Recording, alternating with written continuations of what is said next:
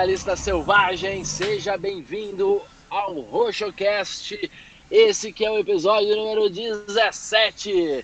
Fizemos aqui um roteirinho, uma reunião, eu, o Bill e o Edu, e vamos trazer um papo legal, algumas perguntas sobre um tema extremamente importante. Hoje nós vamos falar um pouquinho sobre o papel do Estado, sobre impostos, sobre liberdade e esse é um tema que eu adoro, então se prepara aí.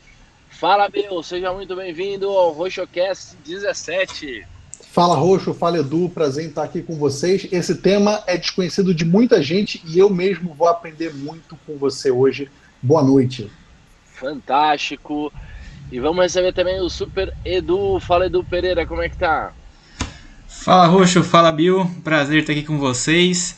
Sempre é, bebendo água do hidrante, né? Aprendendo na marra. Gosto muito do tema e vamos embora, vamos para cima.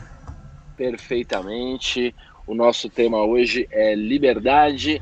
O Bill deu uma pesquisada e trouxe umas perguntas aí junto com o Edu. Os dois fizeram as perguntas juntos no nosso brainstorming.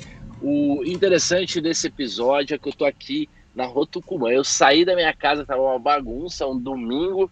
Que dia que é hoje, Bill? 20 Hoje é dia 27 de setembro, 7h40 da noite. 7h40 da noite, do domingo, 27 de setembro. E eu saí de casa, vim fazer aqui do meio da rua, porque tava muito bagunça lá. Então, vamos nos divertir. O que, que você pensou e qual que é o tema, Bill?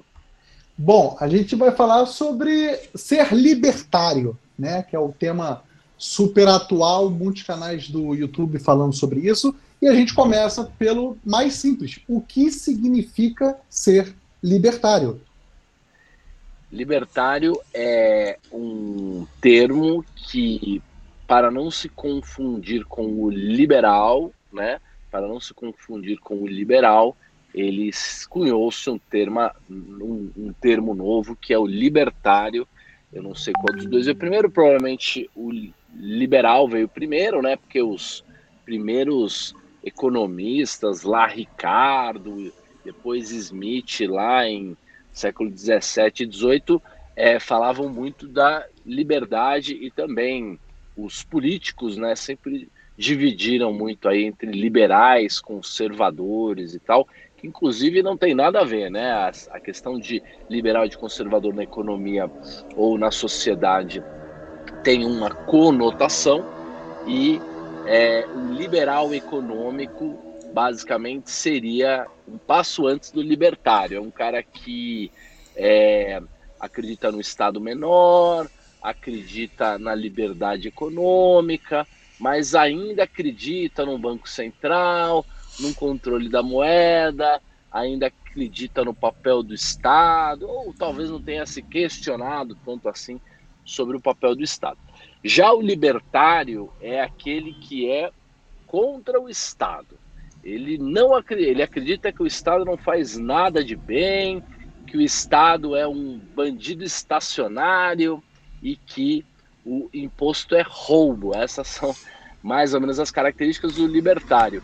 É, eles também se, é, se apare, aparentam não, na verdade eles se identificam muito com os economistas austríacos como o Hayek e como o Mises, né?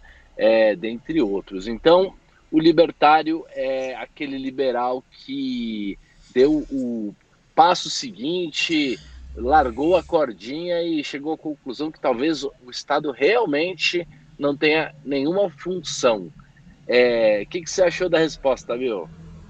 Ah, achei fundamental. Muitas pessoas confundem esse papel da política com a economia e também confundem o liberalismo com a questão do libertário. É muito importante fazer dessa forma que você falou, que é um degrau, né? O libertário é aquele que já não acredita mais na, na eficiência, qualquer que seja, do Estado. Muito bacana. E eu vou passar agora a pergunta para o Edu. Fala aí, Edu.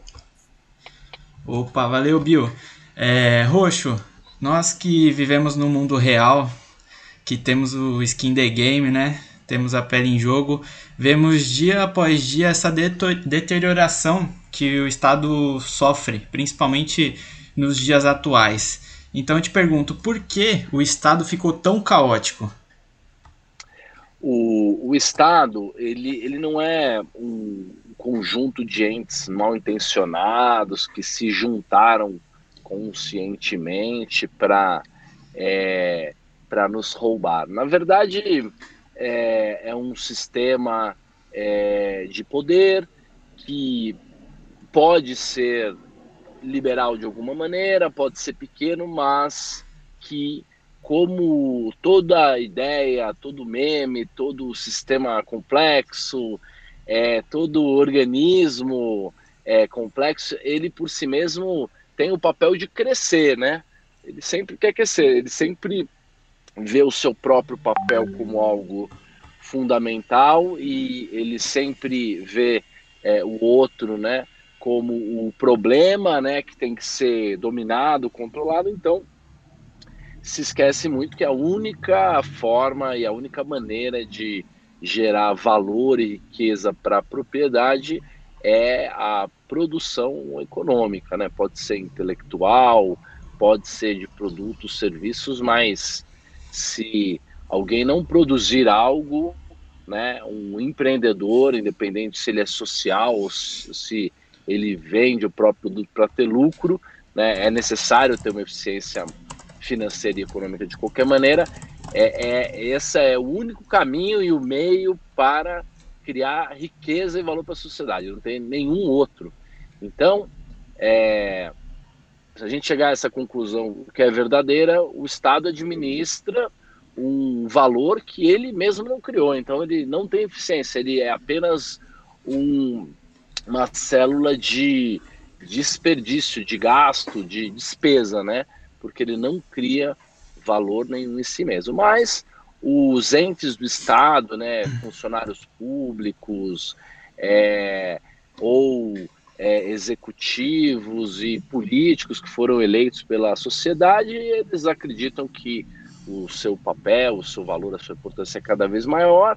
É, é assim que o ser, o ser humano funciona e é por isso que hoje é, o valor médio né, das contribuições tributárias do, da sociedade, né, saiu de, é, no caso dos Estados Unidos e também na média do mundo civilizado aí de 20, 20 e poucos por cento é, de é, é imposto é, sobre o PIB, né, 20 e poucos por cento era o que o Estado cobrava de imposto sobre o, a produção total e hoje mesmo estados como a Califórnia é, ou o Brasil têm uma carga tributária acima de 40%. Né?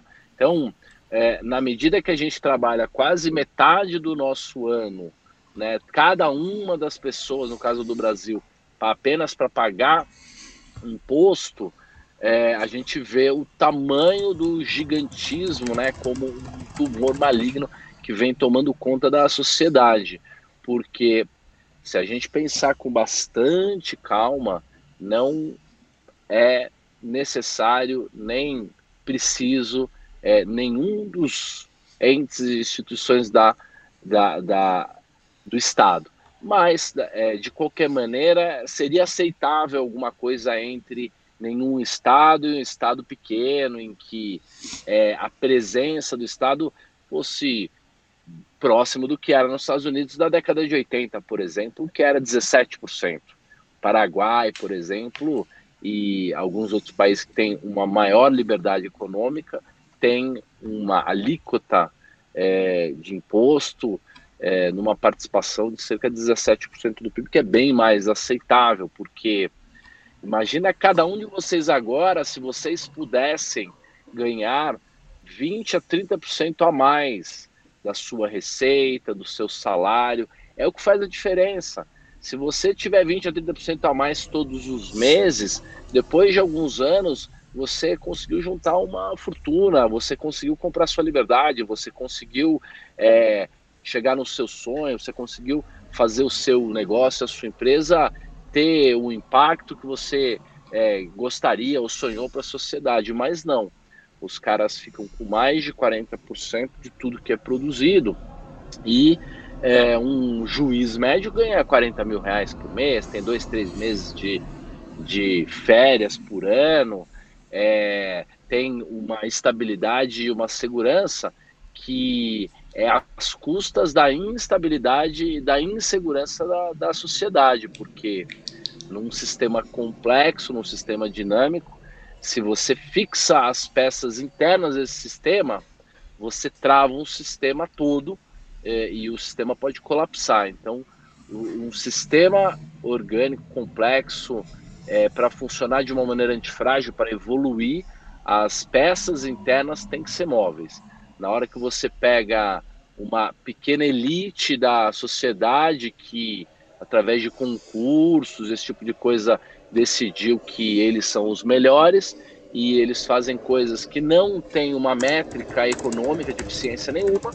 Então, como é que você sabe se o juiz é bom ou não? Como é que você sabe se uma vara criminal ou se uma prefeitura ou uma secretaria do turismo e da cultura é, tem impacto positivo ou negativo? Não, não dá, porque eles não têm uma métrica de eficiência financeira e econômica e o dinheiro é, a uni, é o único recurso da qual você pode medir todas as coisas. Infelizmente, parece mal falar, pô, eu consigo medir a felicidade, a alegria, o amor com dinheiro, consegue, nós já falamos sobre isso. Então, se a métrica não for financeira, é, ela é ineficiente. É claro que você pode fazer KPIs e métricas para empresas ou departamentos de milhares de maneiras, mas o Estado não possui nenhum, nenhum.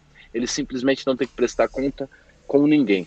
E eles vão crescendo, crescendo e ficando cada vez maior, né? Então, ou você tem uma disruptura, um choque, e eu não estou falando de revolução, nada disso, estou falando de uma mudança intelectual, é, uma, um wake-up call, um, um, um, esclarecimento, um, é, uma iluminação dos, da sociedade, dos entes da sociedade, porque basta a gente é, exigir que o Estado muda, porque a gente é que paga a conta, né? Falei muito, mas o que, que vocês estão achando aí? Contem mais.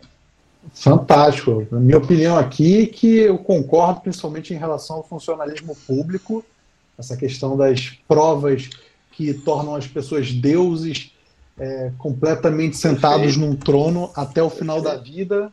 E Perfeito. o pior dos cenários é uma, uma aposentadoria compulsória é, é, magistralmente Sim. cara pro, pro bolso do contribuinte. É, com salário cheio, quer dizer, que tipo de punição é essa que você se aposenta antecipadamente com o salário cheio? Pois é. Edu, o que, que você acha disso, Edu? Fala aí pra gente. Olha, Bill, eu acho que a palavra-chave de tudo isso é a produção, produção das pessoas é, é, sem é o Estado atrapalhar. Então eu acho que o Estado tem que entender que a função dele é meio que sair da nossa frente, assim, deixar a gente produzir e, e não interferir, porque às vezes, é, às vezes eu acho que pode ser até um intervencionismo ingênuo, você não acha, Roxo? O Estado acha que ele está ali para ajudando a gente, é, redistribuindo, fazendo algumas coisas, mas na verdade ele está é, matando a produção das outras pessoas. O que, que você acha, Roxo? Claro, com certeza. E ele achar que pode dizer quem é, é, é mais eficiente do que não é, é, achar que o Estado é capaz de nos julgar e dizer quem que merece mais incentivo ou quem deve pagar mais imposto, realmente é um intervencionismo ingênuo, né? O intervencionismo ingênuo é a iatrogenia, que é o ato de fazer o mal na tentativa, né, nesse caso ingênuo, de fazer o bem. Então, na hora que um senador é, decide votar uma verba e dizer para onde o dinheiro deve ir, ou votar uma lei em que um tipo de atividade ou setor econômico vai ter algum subsídio, algum é, desconto de imposto, e isso é feito de maneira caótica, porque todos os entes do Estado fazem a mesma coisa, tentam administrar nossa vida. Um, um, uma secretaria do saneamento é, acha que é, deve, pode fazer uma lista absurda de itens que tem que ser cumpridos, eles mesmos é, não vão lá fiscalizar. Então, existem 300 mil leis, acho que o número é esse, mas é um número de qualquer maneira estrondoso assim no Brasil, e a gente é, é, não tem gente suficiente para fiscalizar todas essas leis, então as leis não pegam, é, e aí fazer é, um crime ou burlar a lei acaba sendo um bom negócio, então você favorece o indisciplinado, o malandro, aquele que é indolente, que não teme a punição e, e você pune aqueles que cumprem a lei, né? Então, é, esse é o nível que nós chegamos aqui é, na, na sociedade, principalmente sociedades como a brasileira, em que a gente ainda tem é, um ranço moral, um ranço de que ser malandro e levar a vantagem é positivo. Então, quando você junta essas coisas, é, é você tem dinamite, né? Você tem um, uma bomba. E, e aí sempre, né, as pessoas que ainda não acordaram para não tiveram essa consciência, a, acabam voltando para exemplos de ah, veja a Suécia, veja a Dinamarca, é, veja os, os, países nórdicos e, e olha, a Dinamarca ela está quase quebrada, né? Porque é, o, o que ela tem é uma grande reserva de petróleo, com esse dinheiro ela fez lá um fundo enorme e eles subsidiam muitas das coisas lá, vão ter que parar de fazer isso.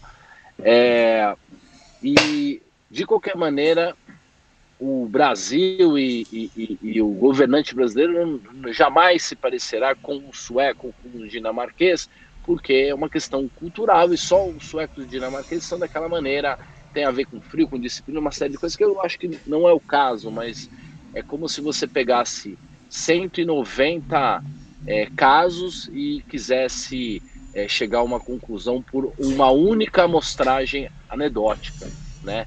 Todo o resto não funciona e se você olhar de perto mesmo, esses países eles têm peculiaridades próprias que fazem com que ali funcione.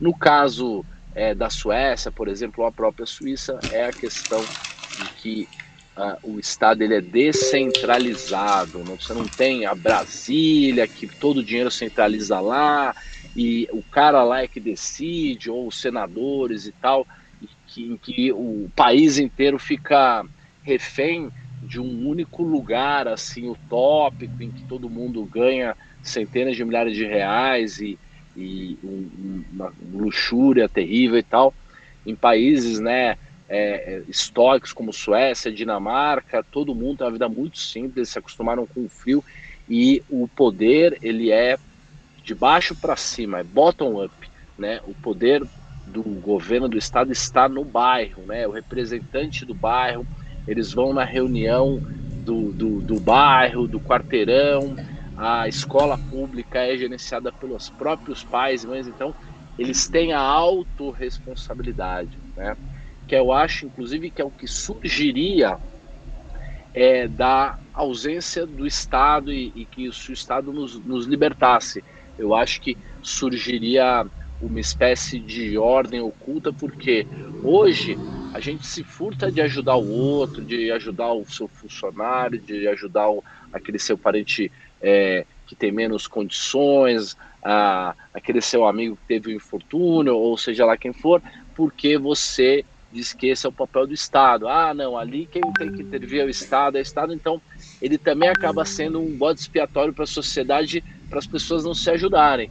Na hora que você faz é, uma pessoa ajudar a outra, porque não tem alternativa, é, você consegue aumentar muito né, o capital social, aumentar muito a estrutura social e conexões entre a sociedade.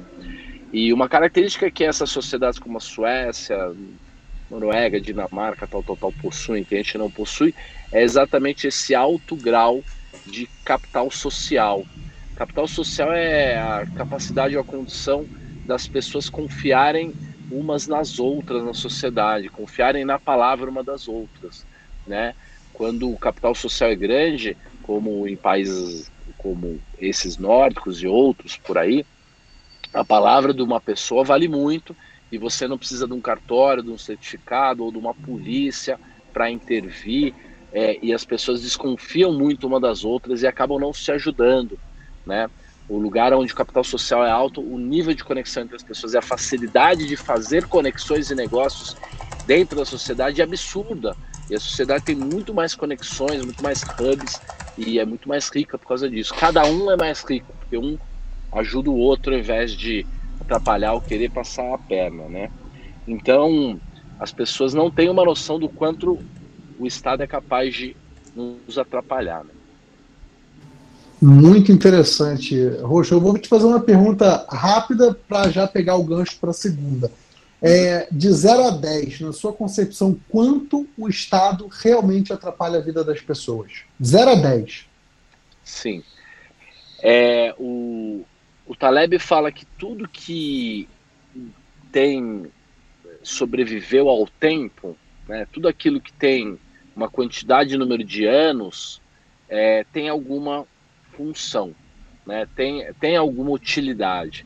Ele chama isso de efeito Lind, que é algo que começou com física, depois eles conseguiram codificar, que é, é estruturas sociais, sistemas complexos, dinâmicos, pessoas, ideias, qualquer organismo que sobreviveu 50 anos, provavelmente vai acabar vivendo mais 50 anos. Se a gente for ver o passado, na verdade, você não tinha o Estado em forma de país. Você tinha apenas cidades-estados. A maior coisa que a gente tinha era uma cidade que era considerado Estado e aí ia lá e dominava as outras. Então já era uma coisa de guerra, né? Já era uma coisa de dominação pela violência. É, pegando outro fio da meada, que o libertarianismo e é, separando o Taleb de libertários, o Taleb no antifrágil se autodeclara libertário, fala nós libertários, e você vai olhar o que ele publica por aí, ele sempre é, se classifica como libertário. É, os libertários não são talebianos, até porque vem antes dele, né? O Taleb é só uma pessoa que pensou sobre os temas aí. Então, puxando o fio da meada dos libertários, para eles, né, eles têm a teoria de que o Estado ele é uma espécie de ladrão, mafioso é, estacionário que cansou-se de invadir as cidades, invadir as casas e, e ser um ladrão, um nômade, né, que vai pilhando as coisas por aí e acabou se instaurando num único lugar e como a máfia faz, né? Como é que é a máfia? A máfia fala, ah, olha, é, aqui é muito perigoso, então eu, você precisa de mim, eu sou um cara antigo aqui no bairro, na rua, então eu vou te ajudar, eu vou te conseguir segurança, né? Vou te conseguir segurança e você vai me dar aí 20%, porque senão alguém vai entrar aqui, vai quebrar suas coisas, vai levar sua família, aquela coisa de eu vou fazer uma oferta irrecusável, né? Então, isso é que é a máfia. Então, no final das contas, o Estado é um pouco disso, né? É um conjunto de totalitários, de pessoas é, é, sem escrúpulos e violentas, né? Então, bandidos estacionários que decidiram tomar conta de uma cidade, de um lugar e ali fazer a sua fazer o seu terror em forma de benesse, em forma de, ah, eu vou te trazer segurança, eu vou te trazer isso ou aquilo. Uma outra característica que fortalece muito o Estado, esse bandido estacionário, é quando a violência é, é, é, a violência vira monopólio do Estado. Quando opa, derrubei aqui meu celular, vocês estão me ouvindo bem? Perfeitamente. Muito bem, vamos seguir. Legal. Então, o, quando o Estado ele adquire o monopólio da violência, então ele tem mais tranquilidade ainda, porque ele pode impor realmente a sua própria vontade e aí vai criando as suas leis e leis que dificultam o acompanhamento, dificultam a nossa vida, dificultam inclusive o recolhimento e, e o cumprimento da própria lei, para que sempre que ele te visite em forma de um fiscal, em forma de uma viatura, em forma de um, de um representante ou de um vereador, ou seja o que for, ele te aponte aquele monte de erro que você não está de acordo com as 300 mil leis e regras e alíquotas que ele criou para ele conseguir causar o terror e vender a facilidade dele, é, principalmente aqui nos lugares em que o capital social é baixo, que o nível de consciência ética coletiva é baixo, é, inclusive na forma de te, é, de te é, roubar, né, de te cobrar propina e esse tipo de coisa toda.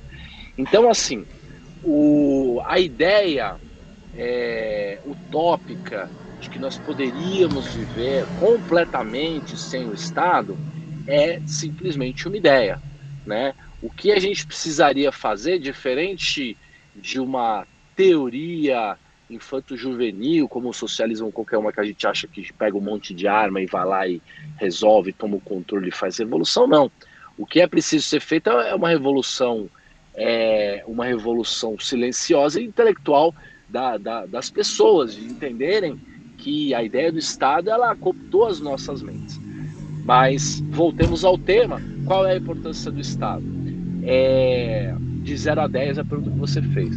É, a ideia teórica, utópica de que o Estado não tem nenhuma necessidade é um, é um extremo é, e a gente está há muitos e muitos anos luz disso. Então, o que a gente precisa fazer primeiro é é, gerar um, métricas ou KPIs para o Estado se tornar mais eficiente, diminuir é, sistematicamente a sua participação através da, é, é, da, do, da argumentação, através de estudos, através do convencimento coletivo, de baixo para cima da sociedade, que ele não tem esse papel tão importante assim. E existe sim é, uma ideia utópica de que em algum momento nós não precisaríamos nem um pouco do Estado. Poxa, como é que seria a segurança então? Cada rua teria a sua própria segurança e a gente viveria de maneira harmônica, porque é, vizinhos que têm boas, é, boas grades, boas é, é, cercas, eles são mais amistosos. Quando as relações entre as pessoas é mais simétricas, elas se ajudam mais, elas se tratam melhor. Então, as pessoas não vão invadir os bairros por aí porque sabem que a violência não é um monopólio do Estado e que o Estado não está presente naquele lugar, então que você pode fazer o que você quiser. As pessoas vão se respeitar mais e a, os localidades, os lugares que menos evoluídos, eles é, poderão ser apoiados por, é, por é, é, incentivos é, empreendedores, né? É, pessoas de outras localidades que vão empreender lá, criar o comércio, criar a educação. Você vê, hoje a gente educa as pessoas é, no, no, YouTube, na internet, 90% do que a gente ensina é de graça, né? Você pode fazer uma faculdade de graça, você pode fazer um curso de graça. Então, o Estado não está presente em nenhuma dessas iniciativas. Para terminar a pergunta de qual é a importância do Estado de 0 a 10, eu queria fazer um questionamento com vocês e com a nossa audiência aí. Pensem de maneira assim livre de é, livre de é, é, de qualquer tipo de julgamento. Bem, tentem pensar aí um único, uma única coisa, uma única função que o Estado faz realmente bem, de maneira eficiente, funciona, e que não seja na Suécia. Hein, Bill, pensa numa coisa porque o Estado faz bem. Hum.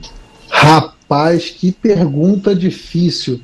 Eu acho, de bate pronto, o Estado é um ótimo burocrata, no sentido mais pejorativo possível. Ele... É, mas aí ele não faz bem, né? É, Porque, por é exemplo, verdade. hoje em dia a Microsoft ou a Google tem sistemas tão evoluídos que talvez eles tivessem a capacidade de gerir uma cidade ou um bairro, um bairro privado, uma cidade privada, de maneira muito mais eficiente do que o Estado. O Estado ainda faz as coisas no papel, ainda tem carimbo, ainda tem folha de ponto, ainda tem uma. Complicado, né? Complicadíssimo, e se for entrar nessa, nessa seara aí, a única função do Estado seria regular de uma forma arbitrária, mas também não responde à sua pergunta. Muito difícil, vai ser meu dever de casa. Aí pela... Regular. É, pode ser assim, como se é, a sociedade se juntasse num conselho para regular. Então, mas as pessoas aqui, na verdade, têm que regular suas relações nas localidades, né? Imagina alguém num lugar longínquo e tal. Quem, quem criou essa coisa de uma corte, de todo mundo ir das, dos bairros e das cidades afastadas por uma corte, para todo mundo virar junto, tipo Brasília, foi Luís XIV, quando ele fez Versalhes lá, e era exatamente para tirar o poder dos outros governantes, para ele poder reinar sozinho. Ele criou a etiqueta, ele criou uma série de coisas. Edu, vamos, vamos ver o Edu se ele pensa em alguma coisa que o Estado faz verdadeiramente muito bem. Olha, Rochibio, é, pensando aqui rapidamente, eu acho que a única coisa que o Estado faz bem é cobrar imposto, viu? Porque é, para você pedir um benefício dele demora dias, tem que aprovar 300 aceitações e tudo mais. E quando você atrasa um IPTU, um IPVA, alguma coisa assim, é, uma DARF, por exemplo, a cobrança vem com juros, correção, multa, eles gastam todo o tempo dele para calcular, né? Essa, esses juros e essa multa. O que, que você acha, Rocha? É, não, é um absurdo. E, e pior é te obrigar a você declarar para você poder pisar na bola e ele lá e te multar mais, porque ele sabe a conta. Realmente a receita ela é eficiente. Por quê? Porque ela tem uma eficiência econômica. É o único lugar do Estado, tirando um pouco ali da tentativa de um Banco Central ou de um Ministério da Fazenda e tal, mas a, receita ela tem uma métrica econômica. Como ela é a única geradora de receita, ela é a única eficiência, eficiente, mas isso deixa tudo mais triste ainda, porque se a única coisa que eles fazem bem é cobrar a gente, fica mais latente o papel de, de, de um ladrão de, de energia da sociedade, né? Perfeito. É, eu acho isso. Mais, eu acho isso muito engraçado. Deixa eu ver. É, é engraçado porque, assim, existem muitos ângulos que eu paro para pensar e analisar e parece que o Estado quer dar uma solução para um problema que ele mesmo cria, né? Isso é Perfeito. muito engraçado. E mais uma perguntinha, Roxo. Fazendo uma projeção aqui, pensando num futuro não tão distante, 30 anos. Se nada for feito, nós podemos virar o Mad Max? Olha, eu, eu acho que se a gente for em alguns lugares do mundo hoje, é, já há o Mad Max lá. Parece que na Líbia, em alguns lugares ali é, da, da, da, da, da Síria, você já tem novamente, por exemplo, trabalho escravo, mercado escravo, as pessoas um vendendo as outras. Então, quando o caos surge, né, quando a desordem surge, é, também emana dali uma nova força totalitária que assume o lugar do Estado, que são mafiosos ainda mais perigosos, né? Como se você for ver lá o Pink Blinders, lá você vê lá são os mafiosos lá, começo do século passado. Então, é, e aí já é um, um Estado, né, já um totalitarismo de terror mesmo e de desordem total, né? As pessoas acham que a ordem e o caos eles são na mesma medida inversas, mas não. Nós falamos um pouco já disso, né? O caos é, ele aparece, ele surge de uma é, de uma ruptura na, nos limites da sociedade ou dos sistemas complexos, como no caso da turbulência do vento, e ele simplesmente destrói todas as coisas assim. O caos é, ele é a diferença entre você levar cinco minutos para derrubar um prédio e você levar três anos para construí-la. A ordem é mais difícil de ser estruturada do que o caos e ela leva muito tempo, né? E, e a sociedade ela é ordenada não pelo Estado, mas pela sua própria, pelo seu próprio ordenamento eu acredito que em alguns lugares da sociedade, do, do, do, mundo, a gente vai ter condições de ter uma boa relação entre o Estado e a sociedade, o, o Estado é, com muita, uma, uma sociedade com muita liberdade econômica, o Estado desburocratizando, eventualmente cumprindo um papel meio de uma ONG zona, assim, de distribuir grana, já que é a única coisa que ele sabe fazer, já que ele não tem a própria receita. Alguns lugares no mundo, como a Geórgia, lá perto da antiga União Soviética, e alguns países, inclusive da África, estão experimentando é, um renascimento libertário, é, um Estado é, livre, que realmente apoia o cidadão. Algumas, é, é, algumas iniciativas né, é, aconteceram nesses países, alguns países lá do leste europeu, e isso é um como se fosse uma primavera assim para a sociedade, uma esperança, né, de um, digamos, uma sociedade mais é, equilibrada, melhor, com uma maior riqueza vinda de um capitalismo meio é, radical mesmo, assim, isso é muito interessante, né? A, a, os intelectuais eles foram levados pelo seu intelecto e por um, uma espécie de narrativa própria de que o capitalismo por si mesmo ele leva à destruição e ele precisa de alguma maneira de um controle externo. A gente não sabe nem o que seria esse externo, né? De qualquer maneira, então, alguns estados, alguns lugares vão conseguir ter uma boa relação entre o público e o privado e um alto nível de liberdade econômica e vão prosperar, vai ser, vão ser ilhas de, de prosperidade, a própria Califórnia, que os caras pagam 40% de imposto, lá a riqueza é tão grande, a geração de riqueza, o valor agregado é tão grande que é, é como nos filmes de ficção científica. Os, os caras vão viver 150 anos, não vai ter poluição, é só carro elétrico que dirige sozinho, todo mundo, mesmo o garçom, o cara que lava prato ganha 5, 6 mil dólares, e dali dá para viver feliz e mesmo com um Estado controlando aí, cobrando 40%. Outros lugares já não. De lá de fato vai surgir o caos, a desordem, porque quando chegar à conta global desse endividamento absurdo e muitas das empresas tradicionais e estados que estão atolados na dívida não conseguirem se reerguer, quem vai sofrer é a sociedade, ela vai ser abandonada, né? E ali vai surgir uma nova ordem, mas uma ordem totalitária, é, que vai levar ao sofrimento. Então, sim, eu acredito que se a gente não controlar é, o apetite do Estado, se a gente não fizer algo é, como comunidade, a gente pode ter lugares é, que se pareçam muito com aqueles cenários distópicos da ficção científica do Grande Irmão, é, da Revolução dos Bichos e do Black Mirror da vida.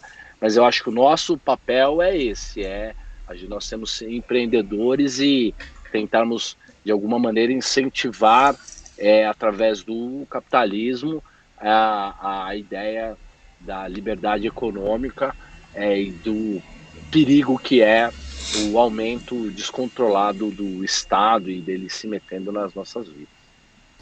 Muito bom, Roxo, muito bom. E para terminar esse tópico, a gente vai começar toda a entrevista que a gente fizer com você, a gente vai pedir uma colinha para você para ajudar o desenvolvimento pessoal das pessoas. É, uma dica de bibliografia, ou um filme, ou um site para a gente aprender mais sobre esse tópico. Eu recebi agora, anteontem, da Ludovico, que é uma, uma casa de livreiros aqui do Brasil, uma, é, uma edição do Caminho da Servidão, é, do do Hayek, né? Tá aqui na minha moto, tô tirando a mochila, muito lindo, vermelho, tá até uma estrela meio comunista assim para fazer um, uma coisa bem irônica, assim, é lindo. Depois muito vocês bom. colocam a foto, então eu acho que seria o caminho da servidão do Hayek que mostra exatamente como o Estado faz da gente escravos dele, né? E a gente vira um servo aí do Estado. Eu, eu, eu acredito tanto na liberdade que eu acredito que só o salário, né, já é uma maneira da gente é, da gente aprisionar as pessoas, né? Imagina então o Estado que cobra ainda um pedaço, é, de fato é, é um, é, um, é uma espécie de é, propina né, que o Estado cobra da gente. Então, o caminho da servidão é muito bom e eu gosto muito das ideias do Rafa Lima, meu amigo, que tem o canal, um canal sobre libertarianismo que se chama Ideias Radicais. Vejam lá os vídeos dele, ele é uma pessoa que fala desses assuntos de uma maneira fenomenal e ele não tem cara de mercado financeiro, de nem economista, ele é barbudo, cabeludo assim, então eu acho que os jovens vão curtir bastante ele e eu tenho cada vez mais vontade de falar sobre sociedade, jovens, o, a nossa missão e tal. Então, cada vez a gente vai falar mais sobre esse tema. E eu acho que filmes, todos esses daí de ficção científica que tem um futuro distópico, Black Mirror, tudo isso faz a gente pensar como o controle né, da população é algo perigoso. E as grandes empresas de tecnologia estão fazendo isso também com a nossa vontade, com o nosso cartão de crédito.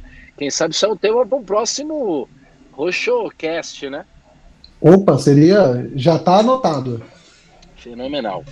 Pessoal, muito obrigado. Vocês perceberam que eu falo muito mais do que os dois, mas é a minha característica João Soares, Faustão de ser. Viu? Muito obrigado aí pela sua presença. Fantástico o tema que a gente escolheu, fantásticas perguntas, os argumentos. Obrigado, Roxo. Obrigado, Edu. Ótimo final da noite e até o próximo RoxoCast. Legal. Valeu, Edu. Valeu, Roxo. Valeu, Bio. Obrigado pelo convite. Um prazer enorme estar aqui conversando com vocês. Um assunto tão grandioso. E, Roxo, vou deixar aqui um pedido pra galera, hein? É, duas opções.